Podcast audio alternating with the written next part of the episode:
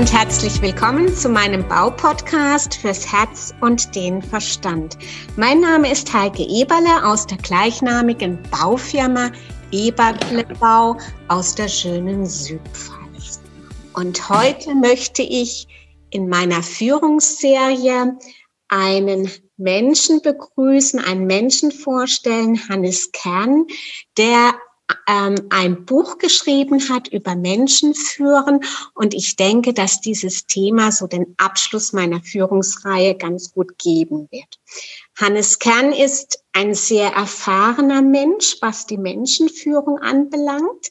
Er ist über 20 Jahren als Moderator, Coach und auch Begleiter von Führungskräften tätig und er ist in der jetzigen Corona-Zeit am Schreiben, Schreiben, Schreiben. Er schreibt an seinem fünften Buch und hat zahlreiche weitere Schriften geschrieben. Seine Wurzeln hat er in der Sportwissenschaft mit den Schwerpunkten Organisation, Psychologie und Körpersprache. Ja, herzlich willkommen, Herr Kern. Sie sind ja auch ein Pfälzer Bub und ich freue mich ganz besonders, Sie heute aus Freiburg oder in der Nähe von Freiburg begrüßen zu dürfen. Herzlich willkommen. Herzlich willkommen auch an die Zuhörer und besonders an Sie, Frau Eberle. Äh, danke für die Einladung und ich schicke Grüße aus dem verschneiten Breisgau. Freiburg stimmt schon. Super. Herr Kern, mal ganz, ganz spontan. Sie haben ja so viele unterschiedliche Bereiche in Ihrem Leben schon absolviert. Wo schlägt denn Ihr Herz am meisten? Am meisten, wenn ich jemand bei der Körpersprache begleiten darf. Und zwar jemand, der Lampenfieber hat von einem Auftritt und hinterher keins mehr hat. Das ist mit Allerschönste. Wobei ja Lampenfieber soll ja manchmal ganz gut sein, denn dadurch wird ja das Adrenalin in die Höhe geschossen und ähm, die Leistung dementsprechend auch etwas angehoben. Stimmt das nicht? also Sie haben absolut recht. Das äh, ist gut, wenn ein Lampenfieber da ist. Das ist mal eins. Wichtig ist für mich, dass das, äh, dieses, was Sie nennen, Adrenalin oder was da immer auch passiert, dass es äh, nicht blockiert, sondern dass es fließt. Und ein bisschen was ist immer da. Also bestimmt nach 2.000, 3.000 Vorträgen habe ich immer noch, ich nenne es mal Respekt. Einmal ja. vor den Zuhörern und dann natürlich auch vom Thema, wobei meine Erfahrung zeigt, dass ich mein Thema in der Regel kenne. ja, Führung ich glaube, es gibt kaum einen Bereich, wo wir keine Führung brauchen. Führung ja auch als Orientierung. Wir brauchen auf den Baustellen eine Führung. Wir brauchen eine Führung für unseren gesamten Baubetrieb. Ja, und gerade jetzt in der C-Zeit brauchen wir meines Erachtens auch eine klare, kraftvolle Führung. Ja. Ich habe in Ihrem Buch einen, eine schöne Passage entdeckt. Sie schreiben, Sie schreiben, Führung ist nie perfekt und Führung ist auch fehlerhaft. Es ja. ist meines Erachtens, also so einen Satz habe ich im Grunde noch nie gelesen. Und ich finde, er macht, er macht uns Führende mhm. verzeihend, sympathisch, wie auch immer. Was haben Sie denn für eine Botschaft mit diesem Satz im Sinne gehabt? Danke für das Zitat. Also ich glaube, das ist äh, aus meiner Erfahrung ist es ein Schlüssel. Wenn ich Führungskräfte ausbilde oder oft auch im, mit in so Nachwuchsführungsprogrammen, einer der ersten Sätze ist, habt im Kopf, habt im Programm, dass ihr scheitern könntet. Hm die Grundlage dazu. Wir leben in einer Gesellschaft durch, durch Photoshop und äh, was es noch alles gibt. Da wird Perfektion vorgegaukelt. Und Menschen an sich, das ist meine Erfahrung, sind nicht perfekt. Die sind immer zur Summe des äh, jeweiligen Tages, Best-of Erfahrung, Fehler, Erfolg. Und wenn man Mensch äh, sagt, äh, jetzt nicht mach Fehler, aber du darfst Fehler machen, ist meine Erfahrung, er traut sich mehr. Und dieses sich etwas trauen, finde ich für die Selbstmotivation ist einer der Schlüssel. Was fällt man ein? Beispiel. Ganz viele von uns können schwimmen und erinnern sich vielleicht noch dran, wie es war, das erste Mal vom, vom Ein-Meter-Brett. Hm. Und die Bilder, die ich habe, ist immer äh, so, wenn es einer noch nie gemacht hat, der, der dopst ganz, ganz, ganz lange da vorne rum. Wenn er es einmal hat, hat er im Speicher, ich traue mich. Ja. Und das beinhaltet es auch, dass das Führen ist eh schwierig genug. Und oft ist die ähm, Führungsarbeit dadurch bestimmt, dass man vielleicht eine Firma übernimmt als, als, als Kinder oder dass man lange genug dabei ist oder was am besten kann. Und da ist dieses Thema Mensch, das ist noch gar nicht abgebildet. Und das beinhaltet es, dass man sich das, so wie Sie auch gut anmoderiert haben, dass man sich das auch verzeiht. Ja, ja passiert, ja. Mund abwischen, neu. Ja, also im Grunde immer wieder aufstehen, immer nach Fehlern, immer wieder gucken, dass man den Kopf nach oben bekommt. Und ich finde auch, also ich finde der Satz, den Sie jetzt auch nochmal gesagt haben, mhm dass man aufgrund der Fehler, die man ja so und so macht, weil man ja nicht vollkommen ist. Wir lernen ja, ja. jeden Tag dazu und, und können uns dadurch ja auch immer wieder weiterentwickeln. Aber wenn wir uns, wenn wir keine Fehler machen dürfen, das ist für mich wirklich so, dann trauen wir uns nicht weiterzugehen. Und als Führungskraft müssen Sie vorangehen, müssen sie weitergehen. Und das heißt, wir dürfen uns, wir dürfen Fehler machen, sonst würden wir ja. eigentlich auch gar nicht mehr weitergehen. Und da, da, das finde ich also ist eine sehr interessante, ähm, ein sehr interessanter eigentlich Zyklus, ne? Also der, der Motivation, die Sie angesprochen haben. Das ja. ist wie so, ein, so, ein, so eine Spirale, die nach oben dreht. Ne? So, so kann man sich das vorstellen.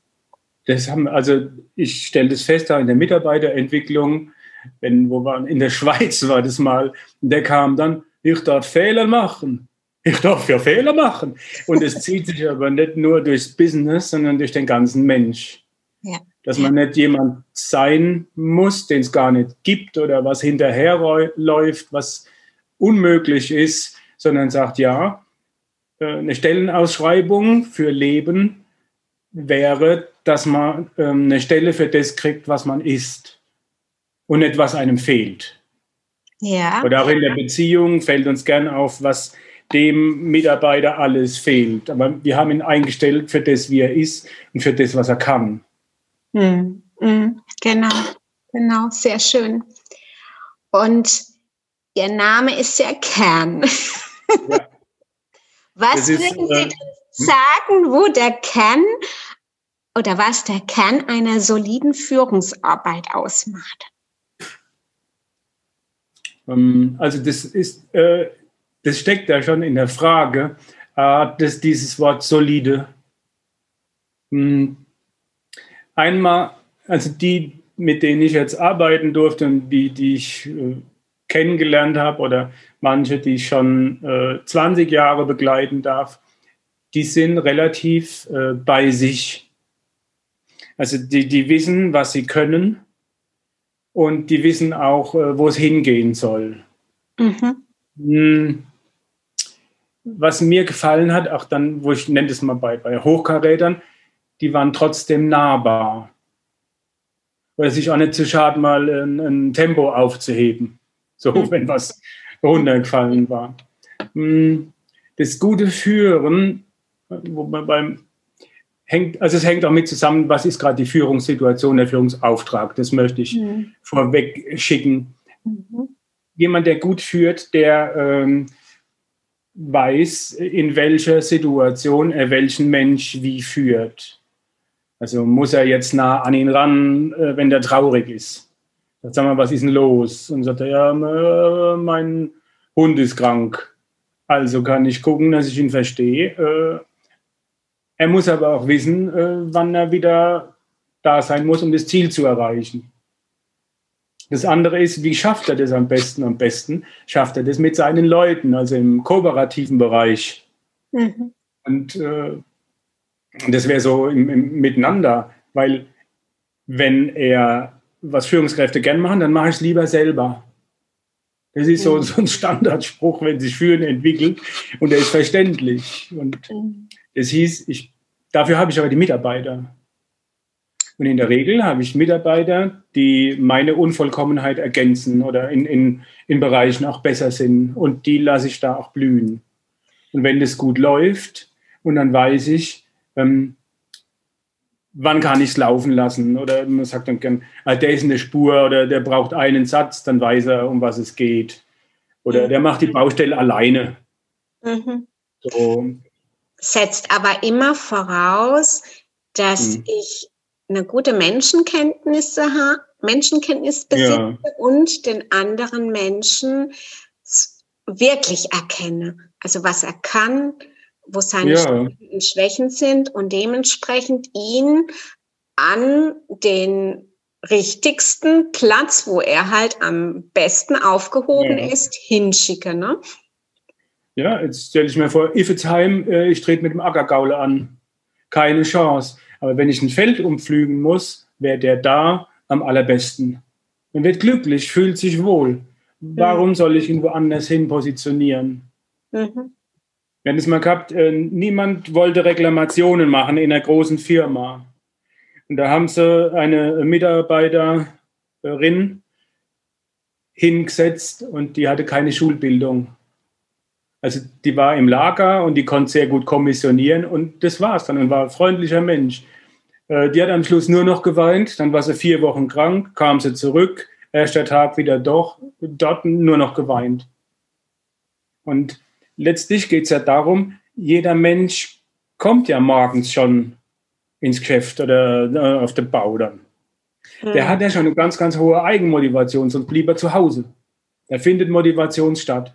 Und mein Satz, als ich noch äh, im Management selbst gearbeitet habe, war immer, was muss ich tun, damit Sie gut arbeiten können für mich?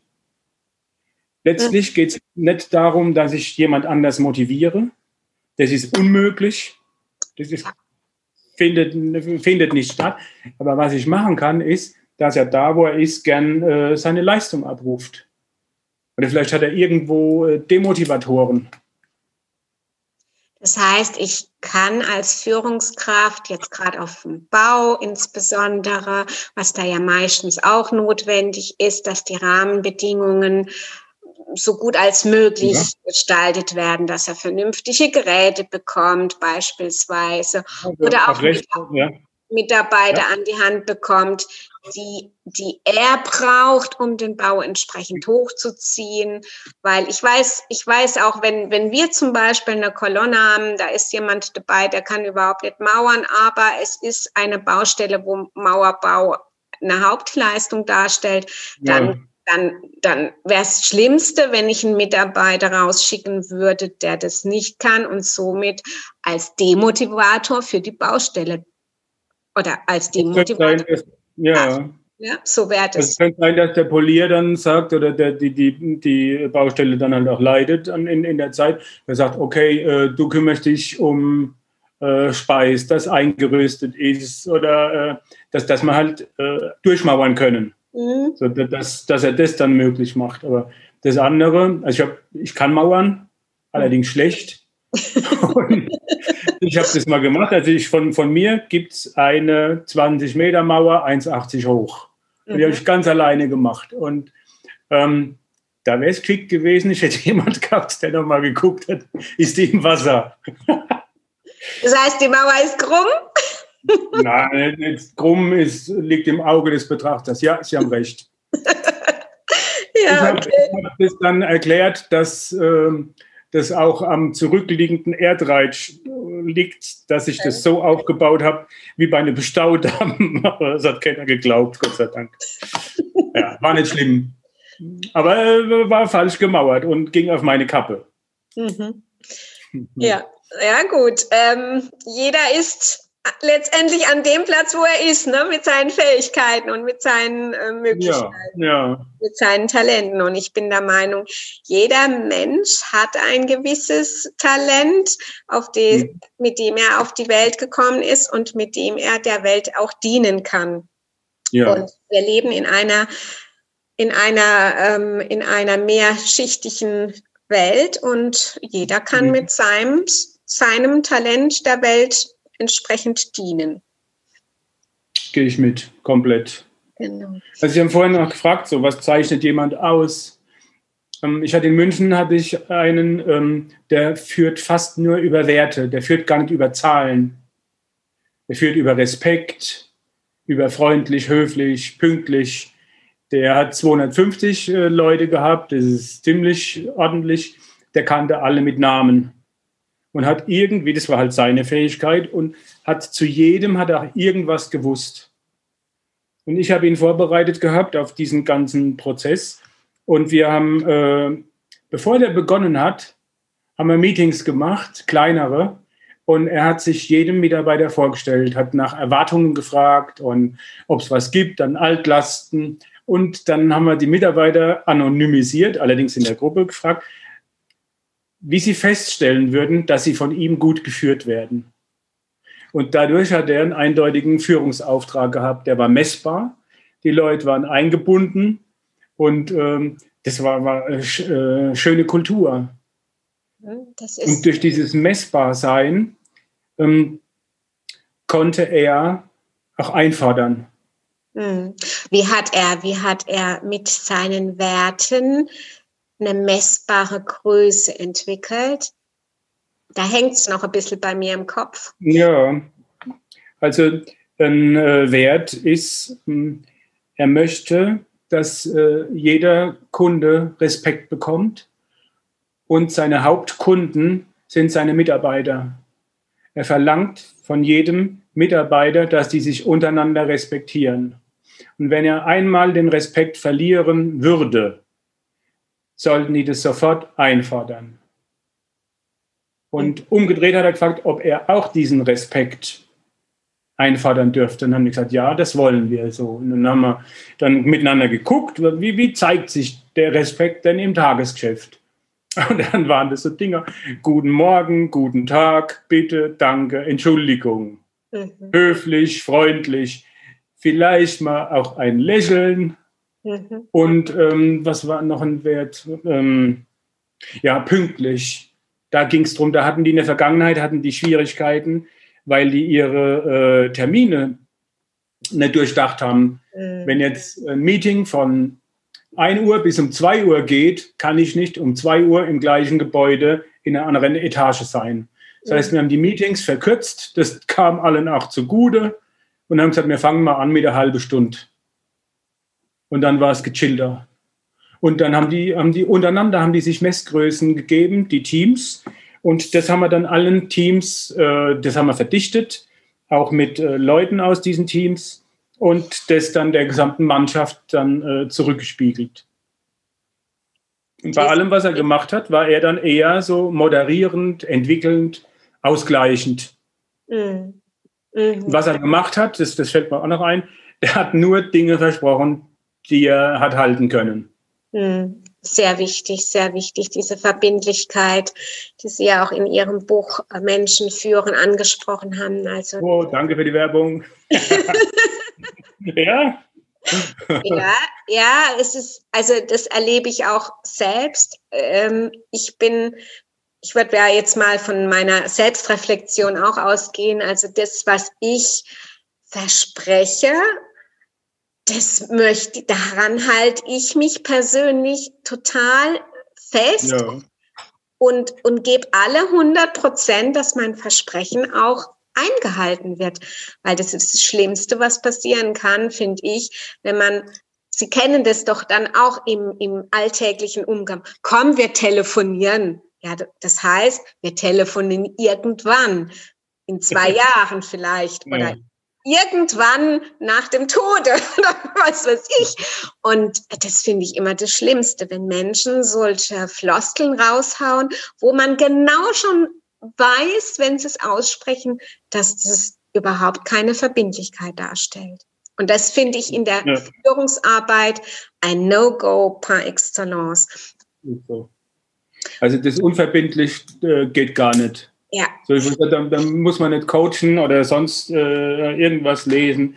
Und das bedarf halt ein bisschen gutes Zeitmanagement, dass man vorher mal überlegt oder die Klarheit hat, kann ich das zusagen, wie weit kann ich es zusagen.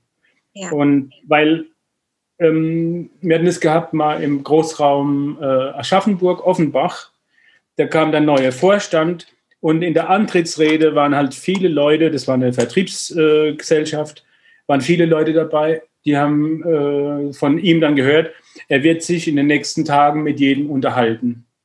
Und mit den Lagerarbeitern kann ich durch meine Biografie auch, ich habe das viel gemacht im Studium, ich kann gut mit, mitarbeitern, weil, weil ich selbst weiß, wie das ist, wenn man Blasen hat oder körperlich kaputt. Mhm. Und äh, was, was halt auch eine Stunde wert ist, was Geld kostet auch. Und die kamen dann zu mir und haben mir sehr vertraut und haben gesagt, Hannes, der war bis heute noch nicht da. Und das waren über 100 Tage. Mhm. Mhm. Und daran muss er sich messen lassen. Und dort äh, würde ich sagen, hat es äh, dadurch, der hätte nur mal durchgehen müssen. Dadurch hat er es direkt verspielt. Verspielt, ja. Ja. ja. Mhm. Und es ist so wichtig, dass das äh, die Menschen vertrauen können. Und, oder gerade jetzt beim, auf dem Bau, ich will ja, dass das Haus hält, wenn ich da reingehe. Und also so wie ich das auch verstanden habe, jetzt beim, beim Eberlebau. Ja, genau. Ist das da äh, nicht nur, ich baller da was hin und nach mir die Sintflut, sondern äh, da steckt halt mehr dahinter. Und führen ist auch ein Haus bauen. Und äh, das ist ein hohes Volumen an, an, an Finanzierung. Ja. Und viele Leute, die sparen sich da auch äh, auf lange Sicht was ab. Und wenn man dann was hat, äh, dass man vorher genau das auch in die Richtung versprechen kann. Das hat was zu tun mit Vertrauen und auch so, wie ich sie kennengelernt habe, auch mit Qualität. Ja, ja, ja. Wichtig. Absolut wichtig. Und ich finde, diese Verbindlichkeit ist gerade auch in unserer jetzigen Situation ungemein wichtig. Ja. Dass, wenn tatsächlich mal eine Infektion einen Betrieb ereilt, in Klammer, wir haben gerade momentan so einen Fall, dann, mhm. ähm, dann ist es auch total wichtig, Vertrauen mit der gesamten Mannschaft ähm, ja. weiterhin zu, oder Vertrauen zu halten oder Verbindung zu halten. Also Verbindlichkeit und heißt ja auch Verbindung zu halten und ja. es ist ja, das ist das Einzige, was sie jetzt auch machen können und klare Ansagen tätigen, wie es weitergeht und immer wieder mit den Mitarbeitern in Kontakt bleiben. Das ist, glaube ich, ganz wichtig. Und ich bin ganz bei Ihnen. Und die Mitarbeiter, momentan haben wir 82 Millionen Mitarbeiter. Ja. Und äh, dieses, was Sie gerade vorgeschlagen haben, äh, das würde ich mir wünschen, dass es in Berlin ankommt. Ja, genau, genau. Und dass halt äh, die Bevölkerung äh, das Vertrauen behält. Ja. Ich glaube, dass wir Menschen, wir verzeihen viel oder gerade bei so einer Pandemie, wie Sie das angesprochen haben. Und irgendwann brauchen wir aber dann diese, diese Verbindung dahin durch eine Verbindlichkeit. Ja, ja. Und das würde ich mir wünschen, dass die Eindeutigkeit ähm, erhöht ist. Und vom Typ bin ich schon für also diese Gesellschaftsform, mit der wir leben, macht mich froh.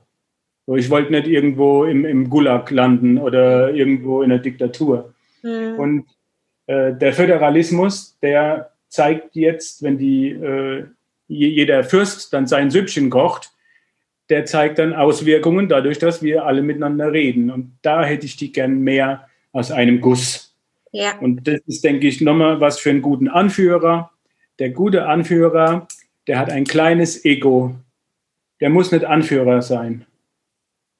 Dem geht es um das Ziel und dem geht es um die Menschen. Mm, mm. Genau. Und dann wären wir eigentlich wieder auf der richtigen Spur, was uns, ja. was unsere Wirtschaft anbelangt. Sehr schön, Herr Kern. Ich glaube, wir haben einige wichtige Botschaften für die Welt da draußen zusammengefasst und ja. ich fand es sehr spannend, mit Ihnen zu philosophieren. Gebe ich zurück. Danke für die Fragen auch. Für dieses, für dieses total wichtige Thema Menschen führen. Denn bereits als Kind werden wir auch von unserer Mutter geführt oder von uns und unserem Vater. Mhm. Und das äh, begleitet uns ein ganzes Leben lang, auch wenn wir uns nur selbst führen möchten. Das nur streiche ich Ihnen freundlich weg. ja. Darum, darum geht es, wenn sich einer selbst führt, ist die Wahrscheinlichkeit hoch, dass jemand folgt. Ja. Genau. Herr Kern, ich darf in den Show Notes auf Ihren Buchshop verlinken, wo Sie die vier Bücher in einem eigenen Verlag herausgebracht haben. Und ich darf an dieser Stelle auch schon mal die Werbetrommel rühren für Ihr jetzt in der Endphase, in der Endphase befindlichen Buch, was, was, Mitte dieses Jahres, Ende dieses Jahres rauskommt. Das dürfen Sie noch mal kurz erwähnen. Und ich würde es mitteilen, wenn es soweit ist. Also ich habe keinen Druck, aber das kommt. Das kommt. Und ja, ja das finde ich auch immer ganz gut, wenn man sich selbst keinen Druck auferlegen muss. genau. Ja, sehr gerne. Ja, wunderbar. Und ähm, noch ein kleiner Tipp. Wer mhm. sich gerne in den Newsletter von Herrn Kern eintragen möchte, wie kann er das tun, Herr Kern? Ähm, danke. Es gibt eine ähm, E-Mail-Adresse, die heißt hannes-kern.de. Mhm. Und wenn Sie unter Betreff eingeben, Newsletter Eberle, und dann kommen Sie da kostenlos dazu. Ja. AK hannes-kern.de, so wie die Webseite. Ja, hm? verlinke ich auch nochmal. Und dann darf ich Ihnen, Herr Kern, alles Gute wünschen, alles Liebe, viele Grüße in, die, in das schöne Breisgau, was ich auch sehr gerne schätze oder überhaupt schätze. Und vielen Dank für Ihren Input und ja, bis auf bald, würde ich mal Ja, danke sehr auch, danke und viele Grüße an Ihre Hörer. Und äh, Breisgau ist halt nicht die Pfalz. Bis bald, bleibt gesund. Okay. Alles Gute. Ja, Bis dann. Tschüss. Danke, dass Sie meinem Podcast gelauscht haben. Ich freue mich, wenn Sie bei der nächsten Folge wieder dabei sind. Und gerne können Sie mich auch bewerten oder ein persönliches Feedback geben. Ihre Heike Eberle. www.eberlebau-landau.de